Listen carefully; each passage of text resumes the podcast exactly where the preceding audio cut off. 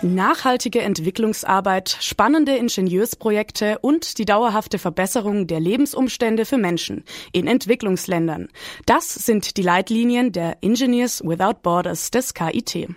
Als Hochschulgruppe, die Mitglieder aus den verschiedensten Fachrichtungen unter sich vereint, suchen sie sich immer wieder Projekte in verschiedenen Ländern, um die dortigen Lebensverhältnisse der Menschen zu verbessern. Erst letztes Jahr bauten sie eine Brücke in Sri Lanka, die es den Dorfbewohnern heute ermöglicht, ohne riesige Umwege zur Schule und zu ihren Feldern zu gelangen. Über die Organisation an sich und das Brückenbauprojekt im Besonderen hat sich Radio KIT-Reporterin Julia Kölmel informiert. Interviewt hat sie dazu Johanna Ruge, Projektleiterin des, des Sri Lanka-Teams und Tim Stieler, erster Vorsitzender der Engineers Without Borders des KIT.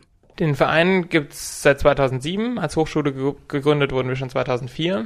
Damals war die Tsunami-Katastrophe im Indischen Ozean vor Sri Lanka und eine sri lankische Studentin hat damals beschlossen, dass sie äh, gerne helfen möchte und hat äh, Hilfsmittel organisiert hier in Deutschland, sowohl Geldmittel als auch Sachspenden, hat die runter verschifft und ist dann auch mitgeflogen und hat die dort verteilt an die Bedürftigen.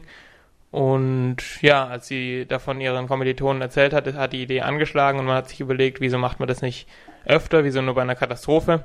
Und genau, so wurden dann die Engineers Without Borders gegründet. Seit 2004 gibt es die Engineers Without Borders also schon. In der Zwischenzeit haben sie einige Projekte organisiert und erfolgreich abgeschlossen. Dazu gehören unter anderem eine Wasseraufbereitungsanlage in Kolumbien, Fischzuchttanks und Solaranlagen in Ruanda, Trockentoiletten in Indien und einiges mehr. Durch die Vielzahl der verschiedenen Projekte erklärt sich auch die Vielzahl der unterschiedlichen Fachbereiche, die bei den Engineers Without Borders, kurz EWBLAN, anzutreffen sind. Grundsätzlich suchen wir tatsächlich Studenten aller Fachrichtungen. Wir haben natürlich am meisten Bauingenieure, das ist bei ähm, Bauprojekten natürlich so üblich. Aber wir haben eigentlich tatsächlich, kriegen wir jeden unter irgendwie bei uns. Die Wirtschaftsingenieure sind auch gefragt, zwecks Logistik und Fundraising, große Aufgaben oder auch für den Gesamtverein. Und sonst tatsächlich alles. Also wir haben Chemieingenieure, Elektrotechniker für die Solaranlagen, wir haben Maschinenbauer. Wir suchen auch noch Leute, die in Rechtswissenschaften sich ein bisschen auskennen. Also kreuz und quer ist alles bei uns vertreten. Doch nicht nur als aktives Mitglied kann man die EWBler unterstützen.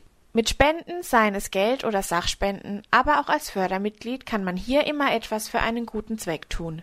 Doch auch Wissen und Information als Dienstleistung ist bei der Hochschulgruppe immer gerne gesehen. Denn gerade durch den Größenumfang einiger Projekte und den zu erfüllenden technischen Standards ist auch hier Unterstützung wichtig und gefragt. Wir haben natürlich immer den Anspruch, dass wir selber lösen, die Probleme, die wir uns vornehmen. Aber gerade, äh, wie schon angesprochene Statik von der Brücke, das ist natürlich so eine immense Verantwortung, die man da übernimmt, dass man eben nicht das einfach so mal rechnet und dann sagt, das bauen wir hin, sondern dann fragt man tatsächlich nochmal Leute, die schon mal eine Brücke gebaut haben, das denn so funktionieren kann und äh, ja, lässt sich das nochmal Probe rechnen, dass es auch wirklich so alles funktioniert. Also die Konzepte kommen von uns, aber prüfen lassen wir das auf jeden Fall immer nochmal. Flexibilität und Durchhaltevermögen sind daher unabdingbar im Planungs- und Durchführungsprozess eines jeden Projekts der Hochschulgruppe. Denn die Hürden, die es zu nehmen gilt, um ein Projekt erfolgreich voranzutreiben, können manchmal auch etwas größer ausfallen und müssen daher gut durchdacht sein. Johanna Ruge, eine der Projektleiterinnen des Brückenbauprojekts in Sri Lanka, kann ein Lied davon singen. Also grundsätzlich war Transport ein riesengroßes Problem. Wir hatten zum einen ähm, auch Baumaterialien aus Deutschland, gerade unsere Tragseile. Die mussten wir per Schiff nach Sri Lanka schaffen und dann erstmal durch den Zoll bringen. Also das war ein Riesenaufwand und da sind wir froh, dass alles gut gegangen ist letztendlich. Und das Weitere war, wir haben ja, also insgesamt unsere Brücke ist, glaube ich, 260 Tonnen schwer. Da ist viel Beton dran, da ist viel Stahl.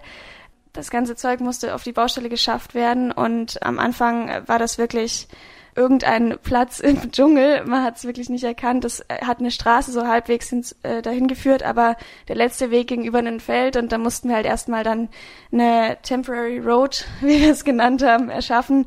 Ja, wir sind froh, dass sie so lange gehalten hat und das ganze Zeug sicher zur Baustelle gekommen ist.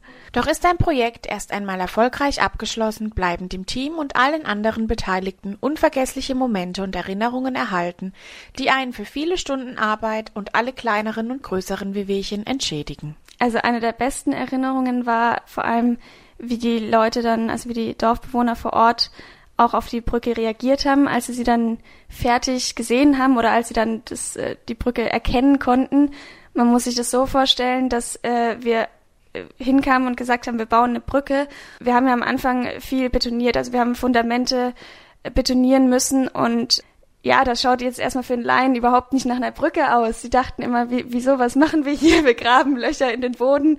Wo ist die Brücke? Und ganz egal, also sie haben uns trotzdem unterstützt, sie haben uns trotzdem geholfen, sie haben uns vertraut, sie haben irgendwie gesagt, ja, die wissen, was sie machen und letztendlich, als sie dann aber wirklich gesehen haben, hey, so schaut die Brücke aus, da, das war wirklich richtig schön, also die waren wirklich überwältigt und das war eine der schönsten Erfahrungen. Wer jetzt Lust bekommen hat, auch aktiv zu werden und seine humanitären Eigenschaften mal mehr auszuleben, der kann sich gerne unter ewb-karlsruhe.de über die Engineers Without Borders informieren und vielleicht auch bald mitarbeiten.